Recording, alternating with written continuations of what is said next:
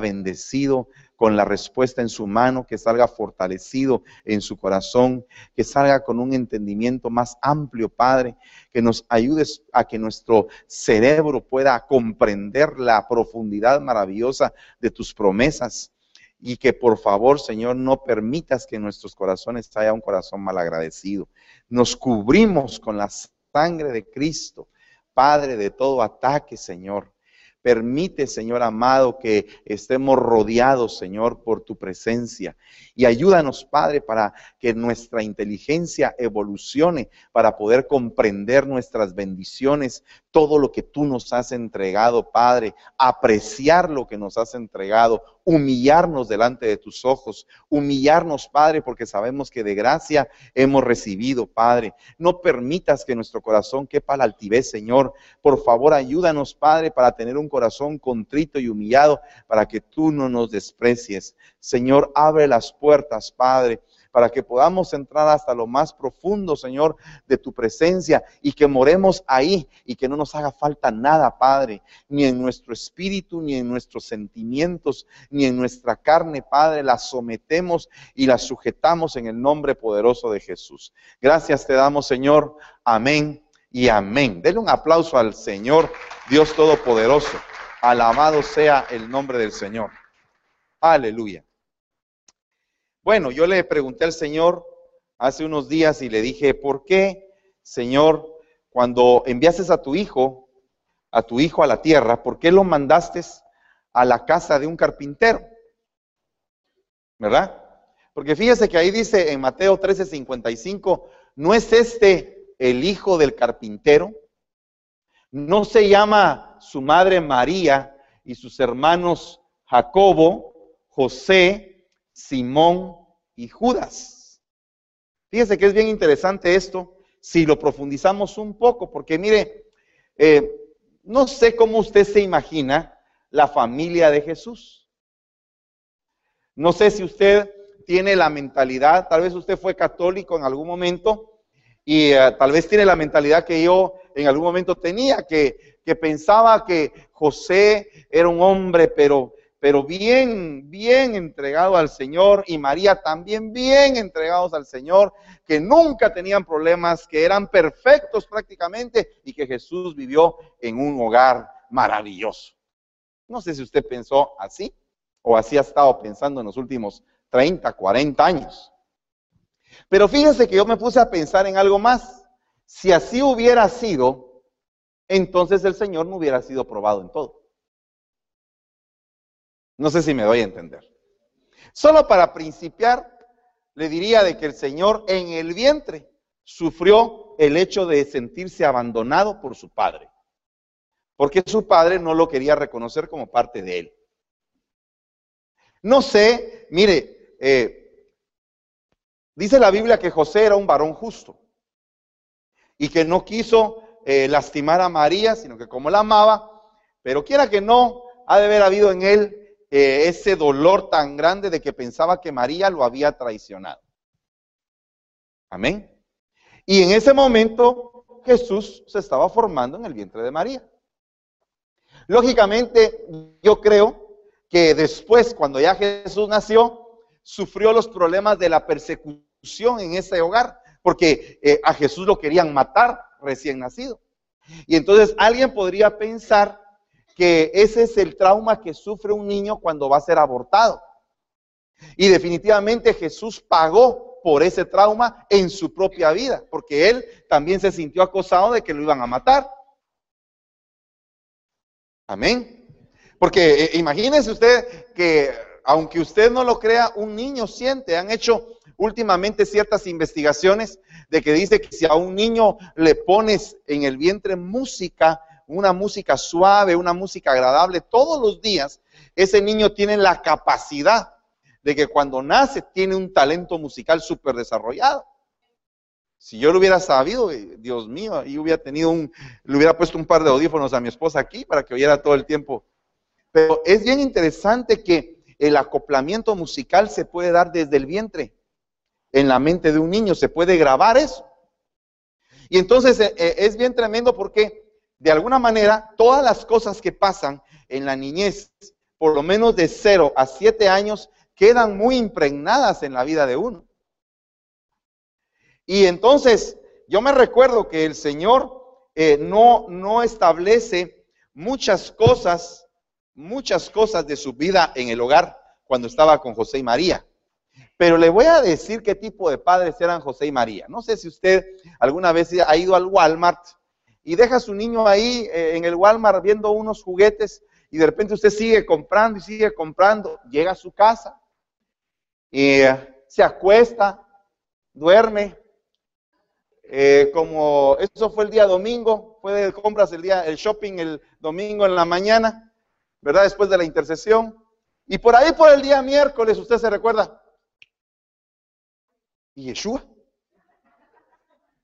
¿En dónde está Yeshua? Y se quedó en el Walmart. No sé qué tipo de padre porque usted, mire, yo le estoy quebrando la mente a usted por un momento, porque usted tal vez tiene la imagen de San José y la Virgen María. Y usted hasta se recuerda el día que le llevaba las candelas.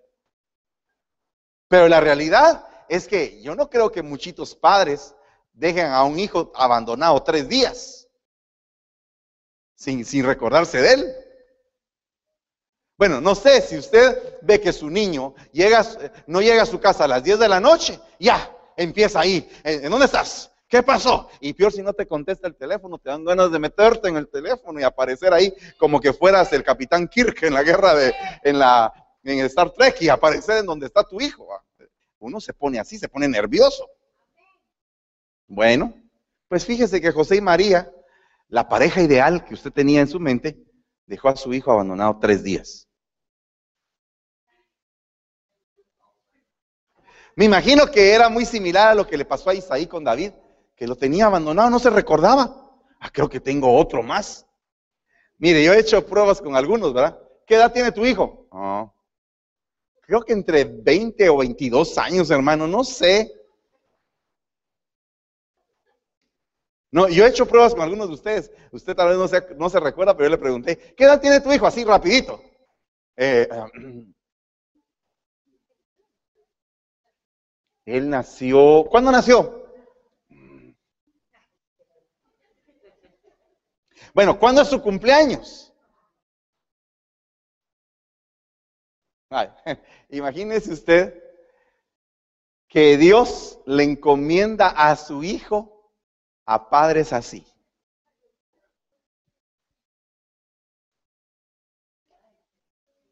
Tremendo, ¿verdad? Pero ¿por qué lo llevó a la casa del carpintero? ¿Por qué no era a la casa del alfarero? ¿O a la casa del herrero? ¿O a la casa eh, de cuál? Del vidente. ¿O a la casa de cuál? ¿Cuáles son las casas? La del, del labrador. O la, o la del curtidor. ¿Por qué lo llevó a la casa del carpintero? Es una pregunta que yo me debería de hacer. Mire, le voy a leer algunos versículos para ver si usted me acompaña. Hay dos tipos de carpinteros en la Biblia.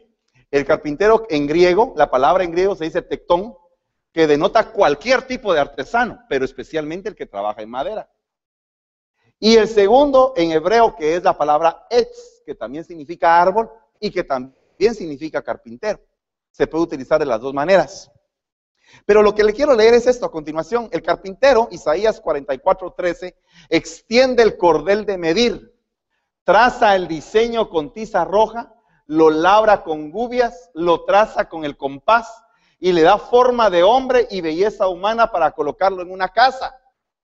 Del resto se hace un Dios, su ídolo, se postra delante de él y lo adora y le ruega diciendo, líbrame, pues mi Dios eres tú.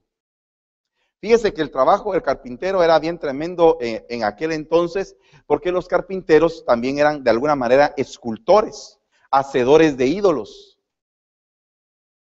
Tal vez, no sé si en algún momento llegaron a la casa de José. Don José, ¿qué pasó? Dice él. Fíjese que quisiera que me hiciera un Dios. No sé, pero si él era carpintero, se ha de haber topado con ese tipo de clientes. Los que tienen algún tipo de oficio o que, prestan algún tipo de servicio, alguna vez se topan con algún cliente que les pide algo que ustedes saben que no es honesto. Amén. Por ejemplo, mire, ¿sabe qué? Fíjese que eh, usted como es doctor y entonces me puede hacer un masaje, usted puede decir que tengo cuatro, cuatro costillas rotas y tres vértebras y que me va puede deshabilitar para que yo tenga mi pensión, aunque no sea así. ¿Verdad? Siempre hay como que algún tipo de ofrecimiento que no es de acuerdo a lo que Dios quiere en la vida de uno. No sé si alguna vez se ha acercado a alguien a ofrecerle algo. O ha tenido usted, eh, eh, ahí sí que como dicen allá en mi pueblo, la bendición de ser visa de aduanas, hermano. Vamos a meternos en el partido tal para que nos den el chancecito, un año de visa de aduanas, solo un año. Usted sabe que en mi país el, trabajo de visa de aduanas no tarda más de un año, excepto que sea casi que amigo del presidente.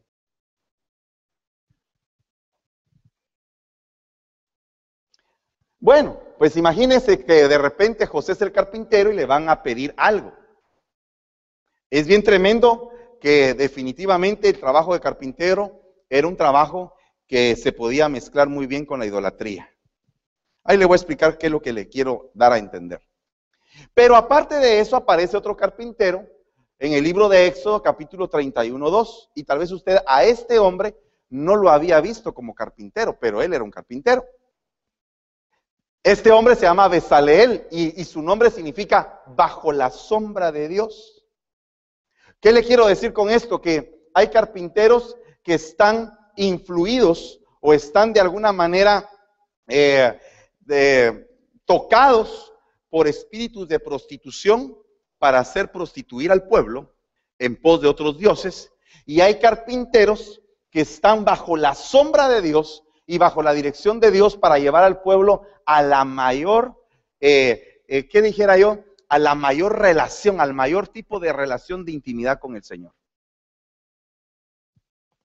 Se lo voy a leer acá, dice, mira, he llamado por nombre a Besaleel, hijo de Urri, hijo de Ur, de la tribu de Judá, y lo he llenado del Espíritu de Dios en sabiduría, en inteligencia, en conocimiento y en toda clase de arte, para elaborar diseños, para trabajar en oro, en plata, en bronce, y el labrado de piedras para engaste, y en el tallado de madera a fin de que trabaje en toda clase de labor.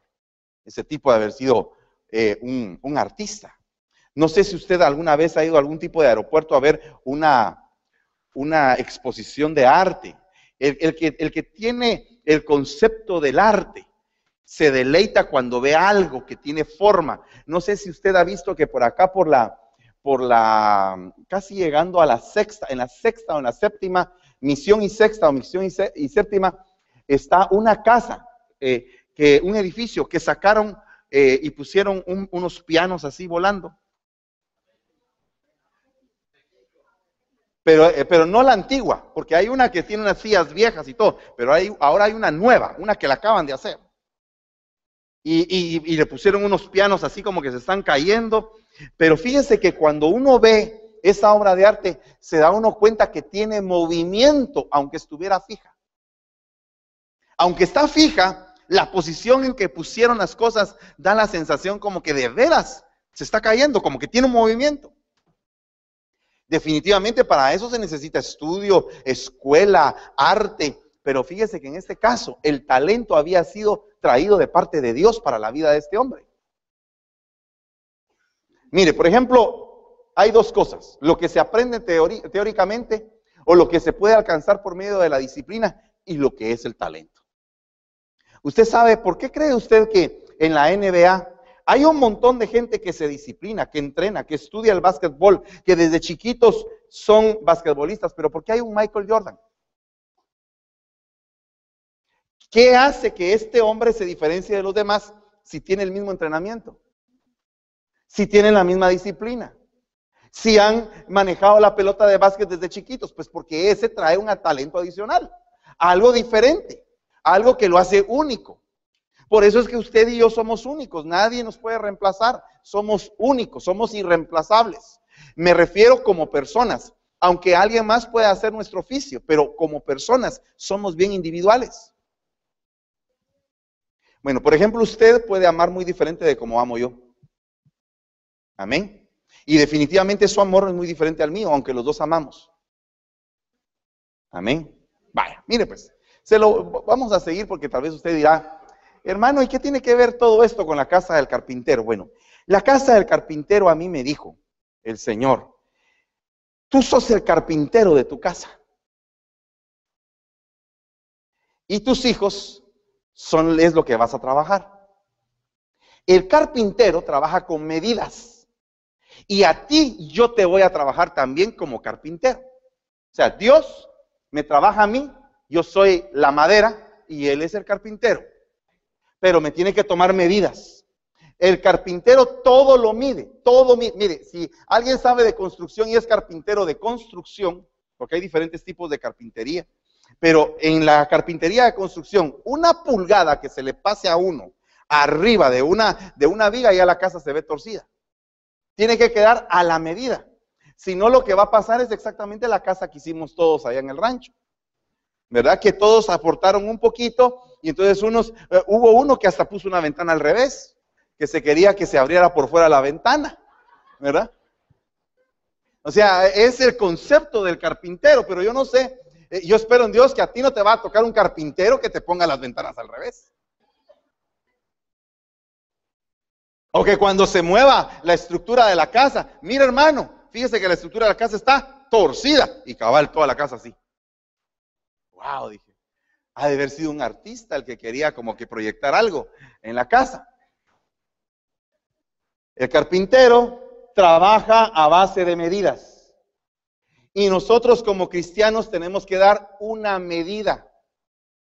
Tenemos que pasar por la casa del carpintero. Y entonces la casa del carpintero te va a enseñar ciertas cosas que el carpintero hace en las cuales tú tienes que estar muy involucrado. El primer carpintero que yo veo así bien, ahí sí que eh, bien trabajador, trabajó 120 años en la obra de carpintería que hizo. O sea que fue probado 40 años en, el, en, la carne, 40 años en el alma y 40 años en el espíritu para poder terminar esa obra de carpintería. Pero esa obra de carpintería nada más ni nada menos que era el arca de la salvación en contra de la destrucción que venía para tu casa. O sea que definitivamente nosotros tenemos que ser carpinteros porque hay diferentes tipos de destrucciones que pueden venir a un hogar.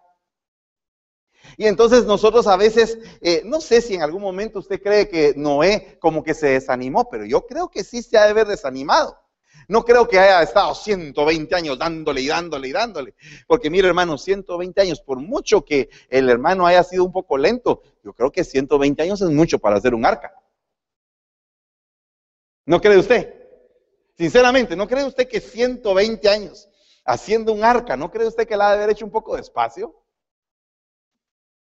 Yo me pongo a pensar en eso, porque mire, por mucho que uno se tarde, hermano, Porque eh, tal vez usted nunca se ha puesto a pensar, ¿por qué se tardó 120 años Noé en levantar todo eso? ¿De qué tamaño cree usted que era el arca? ¿Sería del tamaño del Titanic? No creo yo que sea del tamaño del Titanic. Ha de haber sido más chiquita. Mire, eh, veamos, son 300 codos de largo. Y cada codo son poco más o menos la tercera parte de un metro. O sea que el arca tenía 100 metros de largo. O sea que el arca era del tamaño de un bloque, 100 metros. No era tan grande. ¿Cómo ocupo tanto animal? ¿Verdad? Era tres pisos, va. Pero fíjese, va. Era 50 qué? ¿De qué? De ancho. 50 codos, ¿cuánto sería 50 codos? 45 codos son 15 metros. O sea que son como, como 16, 17 metros tenía esa arca. Sí. Va, eh, a, ustedes dicen tan chiquita. Usted está pensando ahorita que Noé fue a, Hondipos, compró la madera ya cortada. Y ya le llevaron ahí la madera. Usted está pensando rápido en aquella película que sacaron de Noé, que le llevaron ahí las, las hasta con la marca de, la, de la, tienda de, de, ¿verdad? ¿Cómo se llama esta película? Ah, ahí usted ya, usted, usted sabe. Entonces, pero no fue así, me imagino que ha de haber ido a escoger los árboles, los ha de haber cortado, pero por mucho que ha de haber cortado, hermano, que lo ha de haber trabajado, ¿cree usted que 120 años es el tiempo? Si alguien que sabe de carpintería, ¿cree usted que ya cortando el árbol, vos que sabes de carpintería? Pero digamos que trasladarlo a aquel entonces, ¿crees que se puede tardar 120 años una persona? 120 años.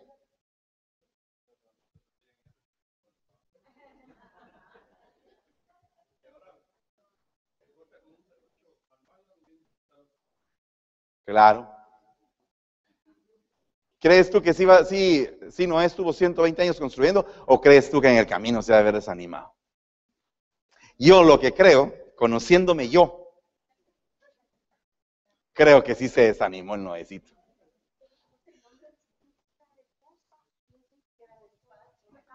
¡Hala, pero qué reposo!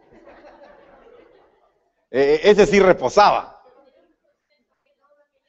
Eh, ah, yo creo que ahí está la situación. Era un proceso que toda la familia tenía que pasar de entendimiento, de ponerse de acuerdo, de tener que lidiar con los hijos, de que la mujer no estaba de acuerdo, que la mujer estaba enojada, que y todo un proceso para poder llevar a cabo esta obra tan maravillosa. Pero yo creo que él fue el primer carpintero.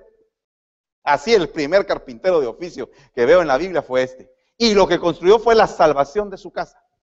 O sea que si tú quieres ser un carpintero, tienes que construir la salvación de tu casa. Tienes que hacer que toda tu familia huya de la destrucción. Ah, y a veces uno quiere llevarlos a la destrucción.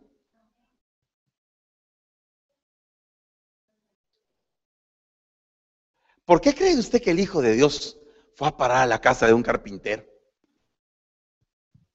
Fíjese que eh, hay poquitas palabras que hablan del tiempo en que Jesús estuvo en su casa. Pero fíjese que una de las frases que dice es, Jesús crecía en sabiduría, en estatura y en sabiduría para con Dios. Eh, hay otra palabra que dice, hijo, ¿en dónde estabas? Encima de que lo habían perdido, reclamándole. Y él les dice, es necesario que yo esté en los negocios de mi padre en la casa de mi padre. Entonces, fíjese, hermano, que nosotros como padres tenemos que construir un arca de madera de ciprés. Esa es la primera cosa. El trabajo del carpintero se basa en dos cosas importantes en las cuales se basó Jesús. Porque si su padre era carpintero, lo más seguro es que Jesús también era carpintero. Y entonces Jesús se basó en dos cosas que hace un carpintero construir el arca de salvación y construir el arca de la presencia manifiesta de Dios. Esas dos arcas son construidas por carpinteros. Los que salvan y carpinteros que hacen que la gente se vuelva más santo. Entonces, nosotros como carpinteros de nuestros hijos tendríamos que procurar que ellos sean salvados, pero no solamente eso, sino que también sean santificados.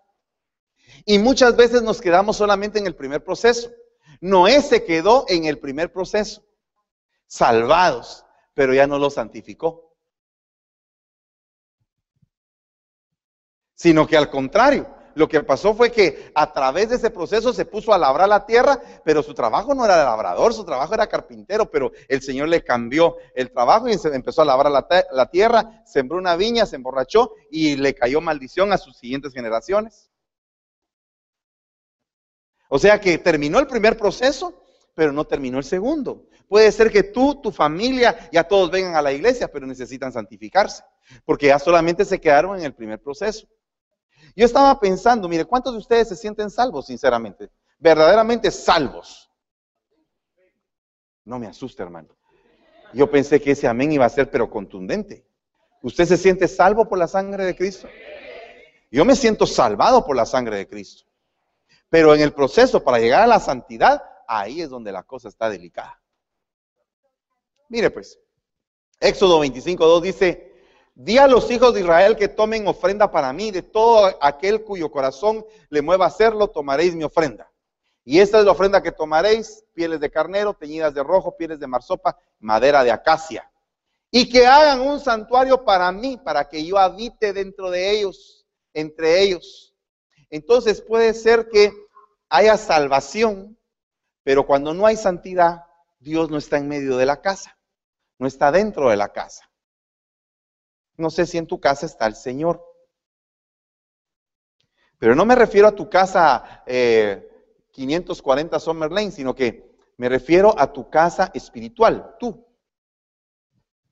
En tu casa espiritual deben de haber ciertos elementos que representan la santificación misma de tu vida y que representan el proceso de ministración. O sea, una persona que es salva tiene que meterse a un proceso de santificación. Y muchas veces dentro de ese proceso retrocedemos. Yo no sé si usted alguna vez ha retrocedido dentro de su proceso de santificación que lleva. Tal vez ya había ganado mucho espacio, ya había ganado terreno, ya había avanzado y de repente tuvo que dar un retroceso. Y, entonces tener que enfrentar de nuevo todo, un reinicio, porque te retrocediste. Pero eso no significa que te vas a quedar ahí. Eso significa que agarraste sabiduría para volverte más santo ahora que antes. Pero eso cuesta, hermano. Amén. Entonces, mire, yo creo que el proceso de administración va a ser relativo a lo que se construyó y lo que construyeron los carpinteros. Mire lo que dice aquí en Éxodo 25:10. Harán también una madera de acacia, un arca de madera de acacia. Su longitud será de dos codos y medio, su anchura de un codo y medio y su altura de un codo y medio. En esa arca vas a poner tres cosas importantes. La vara, las tablas y el maná tres cosas importantes que deben de caber en tu vida en el arca que tú estás construyendo. El Padre, las tablas, la vara, el Espíritu Santo y el maná del cielo es el Hijo. Tres cosas importantes que, tienes que, tener, que tienes que tener en tu vida es la administración de la Trinidad en tu corazón. ¿Por qué? Porque, mire hermano, usted tiene carne, alma y espíritu. Amén. Vaya, si usted tiene cuerpo, alma y espíritu, ¿Quién ministra el cuerpo? ¿El Padre, el Hijo o el Espíritu Santo? ¿Quién ministra el alma? ¿El Padre, el Hijo o el Espíritu Santo? ¿Y quién ministra el Espíritu? ¿El Padre, el Hijo o el Espíritu Santo? Bueno, se lo voy a decir de esta manera. El alma es salvada en la cruz del Calvario por la sangre de Cristo. O sea que su alma ya no va a ser condenada. Amén. O sea que su alma es ministrada por el Hijo. Amén. Pero después tenemos otra administración, que es la administración de su espíritu, del espíritu suyo. Y eso es ministrado por el Padre de los espíritus, que es Dios. Pero entonces ahora, ¿qué pasa con el cuerpo? ¿Quién va a trabajar el cuerpo? El Espíritu Santo. ¿Y por qué el Espíritu Santo? Porque cuando el Espíritu Santo diga, estamos listos, al sonido de la final trompeta, su cuerpo va a ser transformado en un cuerpo glorificado y se va a terminar la fase última de la administración para que nosotros estemos con el Señor por siempre. Entonces, por eso es que es sumamente importante que nosotros empecemos a entender nuestras medidas. Y yo creo que debemos de pasar por la casa del carpintero para que el carpintero nos vea qué tanta medida hemos alcanzado. Amén. La pregunta en esta tarde sería, ¿cómo están tus medidas? Mire pues, también harás varas de madera de acacia y las revestirás de oro. Esas varas se metían en las argollas del arca del pacto y servían para que el arca del pacto fuera levantada, cargada, esas, esas varas. Pero fíjese que la vara también representa autoridad. Eh, la vara en este caso representa un medio para llevar las cargas.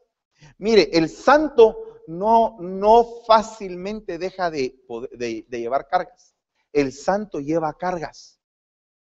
El que se santifica lleva cargas. No sé si usted se ha dado cuenta que la, gente más santa era la que cargaba las cosas más santas.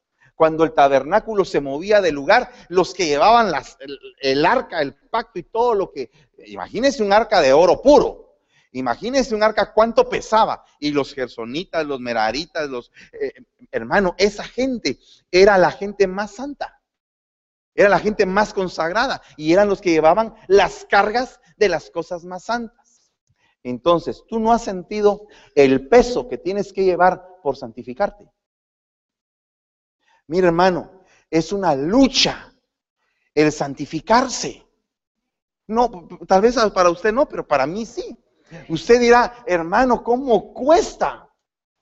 Hermano, no es fácil. Representa llevar una carga. Si lo hacemos, si lo hacemos con entendimiento, el, el santificarse, el negarse a su carne, ¿cómo cuesta, hermano? Mire, hasta el dejar de comer, ¿cómo cuesta? Porque usted está ligado a, la carne. Pero cuando usted dice, voy a hacer un ayuno, el ayuno sirve para santificación, ¿no? Entonces lleva la carga de no, de no comer. Pero usted quisiera comer. Entonces su carne se revela, su carne tiene hambre, a su carne se le antoja, a su carne se siente débil porque no ha comido. Entonces eso es una carga para lograr la santificación. O sea que la carne se niega cuando tú te quieres ser santo. Sed santos porque yo soy santo. Dios mío, eso es una carga. Pero cuando nosotros empezamos a tener en nuestro interior la, la, presencia misma de Dios, esas cargas empiezan a aligerarse. Llega el momento en el cual tú te acostumbras a dominar tu carne. Te acostumbras a que por el poder del Espíritu Santo tu carne es guiada a un lugar donde ella no quiere. Cuando eras joven, hacías lo que querías. Cuando eres viejo, ya otro te va a guiar a donde no quieres. O sea que has aprendido a dejarte guiar. Mira, hermano, los adolescentes fracasan porque no se dejan guiar por los viejos. Creen que los, creen que los consejos de los viejos no funcionan porque no son de su época, contrariamente a lo que después ellos mismos aprenden. Y dicen ya de viejos, ¿cómo no le hice caso a mi mamá? ¿Cómo? No sé qué. Porque creen que tienen criterio. Se creen en un criterio ya formado. Y por no pedir consejo, se tienen que enfrentar contra las cargas de la vida. Es que, ¿qué va a decir mi papá o mi mamá de lo que yo he hecho? He hecho, pero mire una grosería. Tal vez tus papás también la hicieron. Lo más seguro es que la hicieron. Y les dolió Oh, sí. Y les dolió. Pero el hijo dice, no, mejor no le digo al viejo porque el viejo no me va a entender. Te entiende, pero te va a pegar una cuadra. Para que no hagas lo que él hizo. Porque sabe qué es lo que hace uno con un hijo. Uno, uno se ve y dice, Dios mío, me llevó el río por esto y esto y esto y esto. Entonces cuando ve que el hijo está en peligro, no hagas eso. Ah, mi papá, ese es mi papá que no me quiere, que aquí, que allá, pero no sabe que lo está librando de una gran carga, de una gran carga que va a tener todo el resto de su vida posiblemente. ¿Verdad? Harás asimismo una mesa de madera de acacia. Su longitud será dos codos, su anchura de un codo y su altura de un codo y medio. Y pondrás en ella doce panes que son los panes de la proposición, uno por cada tribu de Israel. También la mesa, también el alimento, también se era de madera, también tiene que tener medidas. Entonces tu alimento espiritual tiene que empezar a cambiar, porque muchas veces te estás alimentando de lo que no debes. Mira, hay momentos en la vida de, uno como cristiano que a uno le gusta alimentar su alma. Porque eh, hay momentos en que uno pasa almáticos. ¿No, ha pasado usted un tiempo almático? Un tiempo donde eh, por cualquier cosa llora, por, porque eh, entonces de repente su alma le pide, ¿te recuerdas de aquella cancioncita tal? ¿Verdad? Y entonces el alma pide, ¿verdad? Porque quiere alimentar ese sentimiento, esa, esa situación que está viviendo, ¿verdad? Y entonces eh, tal vez usted está pasando por un gran problema, está, se siente usted enlodado y usted se recuerda de aquella canción que decía, sacaremos este güey de la barranca. Entonces, y dice, voy a buscar esa canción como que, como que mi alma se identifica con, con la canción del buey. ¿Verdad? Y entonces, eh, eh, busca ahí, sacaremos el güey de la barranca. se está identificando y está alimentando lo que no debe de alimentar. Pero Dios lo que tiene es que Él es tan bueno, tan maravilloso, misericordioso, buen padre, amoroso, que dice, ay Dios, este mi hijo, otra vez volvió con los problemas de su alma. Mire, si Elías, que era Elías, era sujeto a pasiones de su alma, Imagínese usted y yo. Usted nunca ha estado en su alma así almático. No me hables, quiero llorar. No, no, no, no, no te acerques. Estoy en el tiempo andropáusico. Estoy, estoy con los sentimientos a flor de piel. Ok. Usted está en un tiempo almático. Y Dios está esperando. Ahí te ve. Y cuando menos te imaginas, te manda una señal con amor de que Él quiere que salgas de ese movimiento que estás sintiendo y seas trasladado al movimiento del Espíritu con los panes de la proposición. Tienes que hacer, tienes que hacer una mesa espiritual en tu casa. Wow, hermano. Gloria sea al Señor por eso. Aparte de eso, Éxodo 26, 15. Harás luego para el tabernáculo tablas de madera de acacia, colocándolas verticalmente. Eso iban a servir como unas especie de paredes. Una de las partes de la administración es que cambies tu forma de alimentarte espiritualmente. Es para eh, la administración sirve para eso. Si tú estás almáticamente hecho pedazos, ve a la administración y entonces la administración te va a dar eh, la sanidad espiritual que necesitas y entonces vas a salir de eso. Pero posteriormente, después del alimento, vas a tener que ir otra vez a la, a la casa de la administración para que se te levanten paredes, para encerrar lo que es la presencia de Dios en tu vida. Mire, una cosa, eh, no sé si usted ha aprendido a retener la presencia de Dios, a retenerla, a decir, amado mío, no te suelto. Aquí estás conmigo, no te suelto voy a estar en esta dimensión, aunque me lleve el río. Aquí no te voy a soltar, voy a estar aquí, agarrándote. Eso fue lo que hizo Jacob en Peniel. Se agarró del ángel y dijo, no te voy a soltar hasta que no me bendigas, cambies mi vida, cambies mi nombre, cambies mi manera de caminar, me vuelvas espiritual, ya no sea el, Jacobo almático que vivía antes, y que mi vida empiece a dar frutos dignos de arrepentimiento hacia la dimensión espiritual que tú quieres y no es la que yo quiero, porque la forma espiritual que yo quería, dice Jacob, era robar primogenitura y quedarme con la bendición. La forma que tú quieres es que yo pelee por mi primogenitura y por mi bendición. Son dos cosas distintas, parecidas, pero muy distintas. Porque a veces uno consigue lo que quiere en sus propias fuerzas. Amén. ¿Has luchado tú? ¿Has peleado? Pero a veces en tus propias fuerzas. Y llega un momento en el cual eh, la, una de las paredes del tabernáculo está descubierta y por ahí entra el ataque.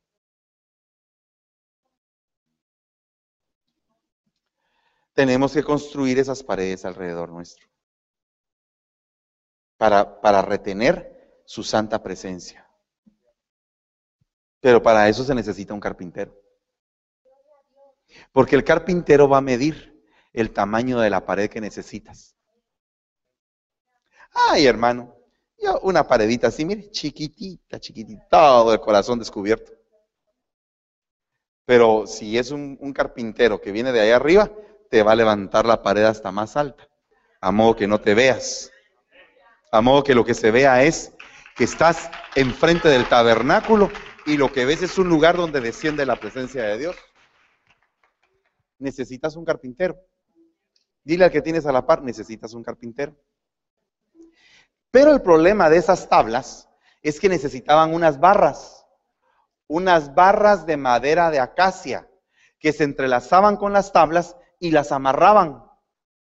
Entonces, el proceso de administración tiene que ir atando cabos sueltos. Y entonces tiene que ir formando una muralla, ¿verdad? No solamente es una pared aquí, aquí es una pared, ¿verdad? Pero después aquí hay otra tabla. Entonces, aquí, ok, pero hay, un, hay una rendija aquí. Las tablas no se pueden sostener solas. Entonces hay que agarrarlas con una barra en medio. Entonces ahí ya no va a haber forma de que se puedan caer las tablas, una o dos, que también haya un lugar por donde se pueda meter el ataque. Entonces las barras eran muy importantes y las barras también las hacían carpinteros, porque si usted se da cuenta son barras de madera. ¿Qué es lo que tiene que hacer el proceso de administración en tu vida? Tiene que ir cerrando, cerrando, cerrando, acorralándote de Dios por todos lados el proceso de administración. Mire, yo he tenido que tomar la decisión en estos días, tal vez el día de hoy, también, aparte de todos estos días, sentate, siéntense, de tirar cosas. Yo estoy en un proceso de empezar a tirar cosas. Usted puede tirar cosas en su casa. Hay cosas que cuestan tirar. Bueno, yo ya estoy sacando mi lista de lo que tengo que tirar.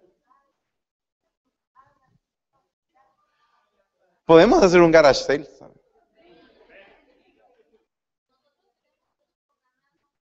Ah, ya tienen uno programa. No sé si usted quiere tirar algo. No, pero mire, le voy a hablar de algo claro. Claro, usted y yo hemos sido atacados sentimentalmente. Si usted no quiere meterse al grupo, amén. Si usted se siente el más santo de la congregación, gloria a Dios.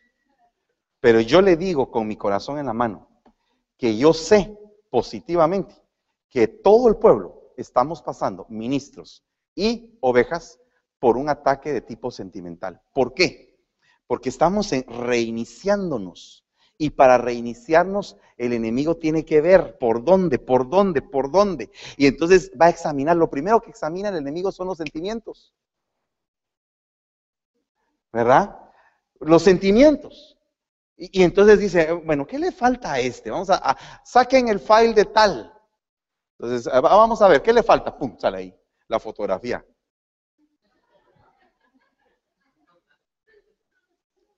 Bueno, ¿qué le falta? Vamos a ver. No tuvo a su papá. Ok. Si no tuvo a su papá, él se siente abandonado. Entonces voy a hacer que el pastor no lo salude.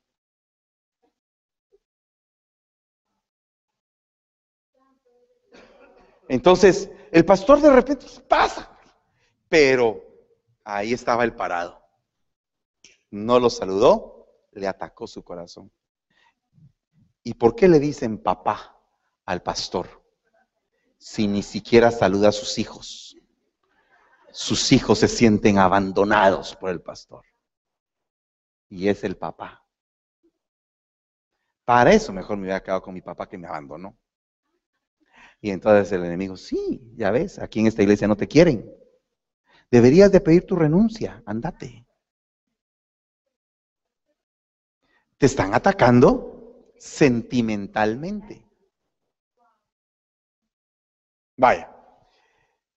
Viene una, viene una familia y se sienta aquí y todos, mire, uno como uno, si algo ama bastante en esta vida, son sus hijos. Y viene la familia y dice, a mí que me importa que me hagan cualquier cosa en la iglesia, yo aguanto. Ah, dice, dice el enemigo, dice, saquemos el currículum. Ah, estos vienen lastimados, pero ya se pusieron la coraza a ellos. Oh, pero tienen tres hijitos. Vamos a trabajar con ellos. Al rato, ¡ah! el niño se cayó arriba. Encima sube el papá. Dice, ¿qué le pasó a mi hijo? Ay, hermano, se golpeó ahí. Eh, algo sencillo. Y aquel que estaba con una coraza, que a él no le hacían daño, como le tocaron lo que más quería, ¿Se recuerda cuando pasó a la casa del curtidor? Piel por piel, dice el enemigo, que el Señor lo reprenda. Ja, Voy a atacar al hombre por donde más le duele. Sentimientos. Sentimientos.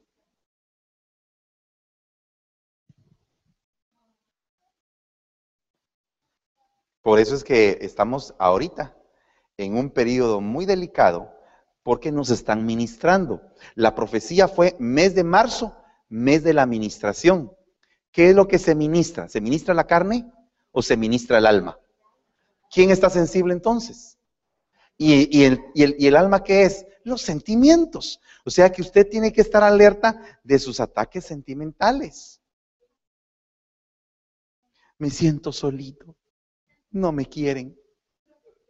Estoy casado, pero no me quieren. Sentimientos. Es un ataque.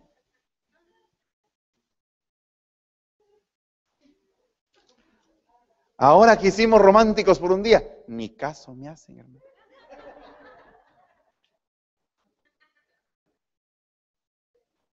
Antes por lo menos me hacían caso. Desde ese día, ya en mi caso me hacen. Llegué con flores y me ay, ¿y estas flores? Son para ti. Ah, ponelas por ahí. Sentimientos y sentimientos. Compró un perfume, se tardó una hora en escogerlo y cuando lo lleva, ay, ese perfume no me gusta, hubieras comprado otro. Sentimientos. Y entonces, entonces, pues ahora ya no te compro nada. Sentimientos también. Sentimientos. ¿Usted ha sido atacado este mes o no?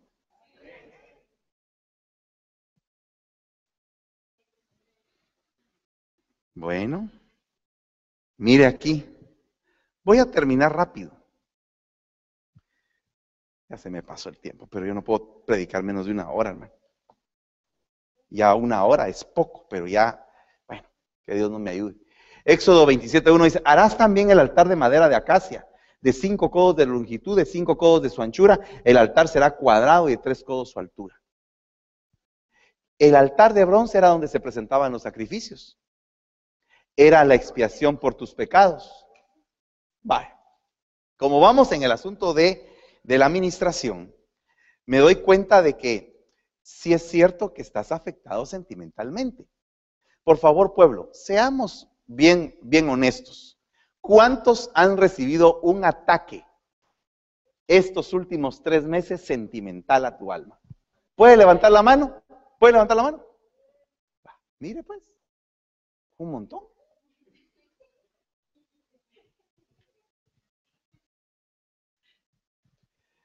Vaya. Entonces, si usted ha recibido ese ataque sentimental, usted tiene que llegar a este lugar, al altar de bronce. No. Lo que pasa es que, bueno, sí y no, pero lo que le quiero dar a entender en esto del altar de bronce es el hecho que ahí se presenta el sacrificio que Dios va a aceptar para que tú seas limpio.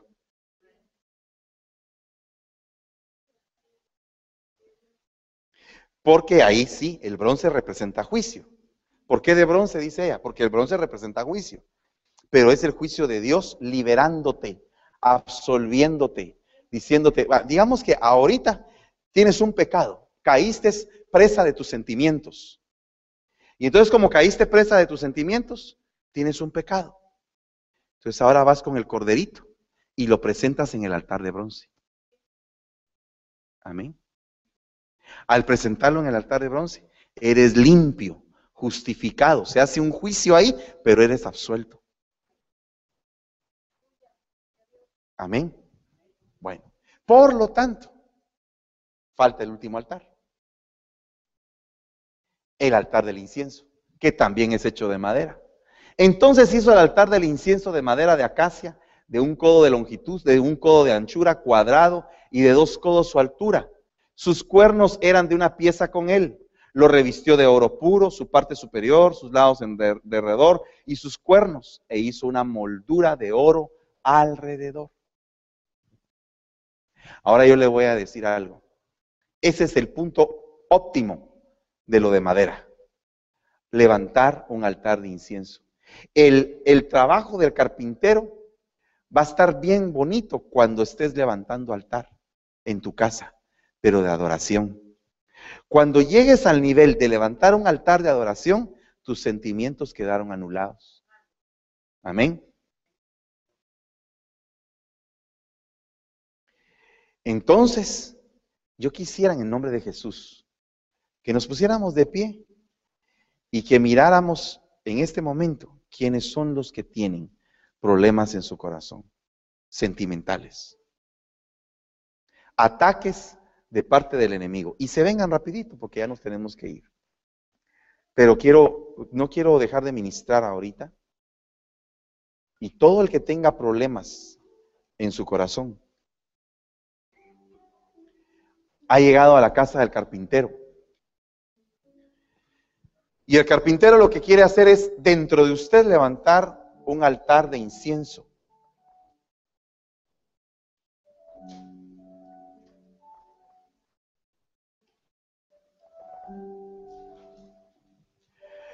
Dice Ageo 1.8, subid al monte, traed madera y reedificad el templo para que me agrade de él y yo sea glorificado, dice el Señor.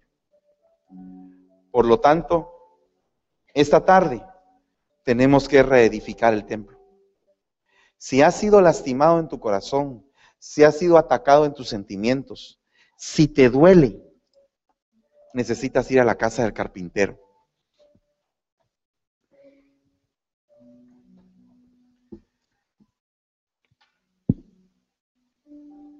Y en la casa del carpintero se te va a levantar un arca de salvación, un arca de la presencia de Dios. Se te va a levantar mesa, altar, barras, varas. Vas a ser reedificado y vas a ser una casa santa para el Señor. Y vas a edificar a otros.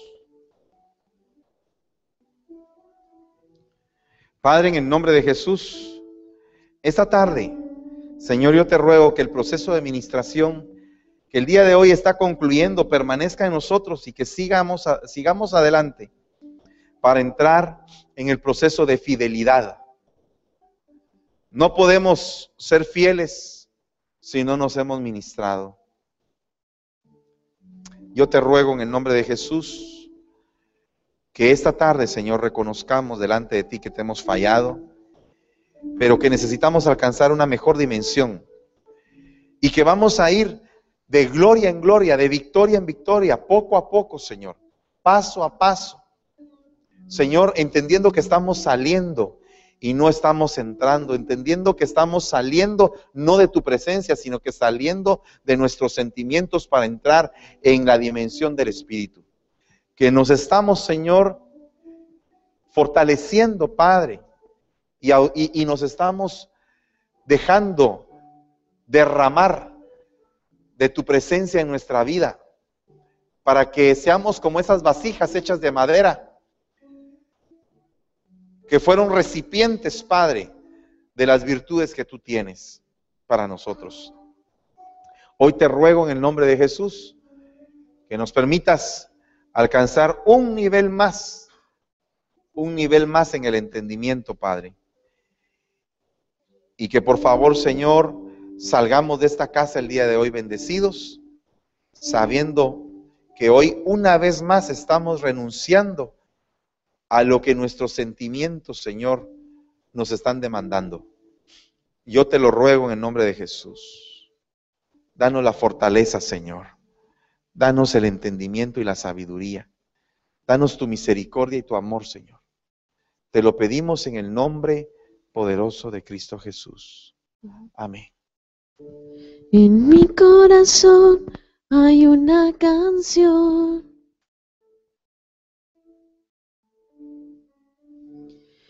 que demuestra mi pasión para mi rey, mi Señor.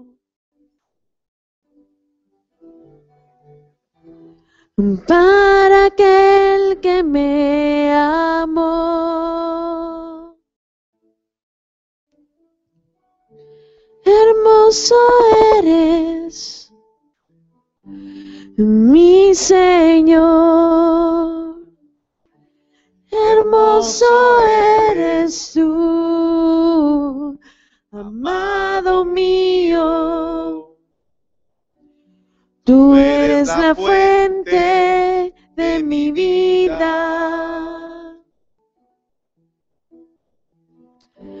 Y el anhelo de mi corazón. Hermoso eres. Hermoso eres. Señor, te damos gracias. Padre, por esta tarde, por el servicio. Te suplicamos que nos lleves con paz y con bendición a nuestra casa y te damos la gloria y la honra en el nombre de Jesús. Amén. Y amén. Gloria a Dios.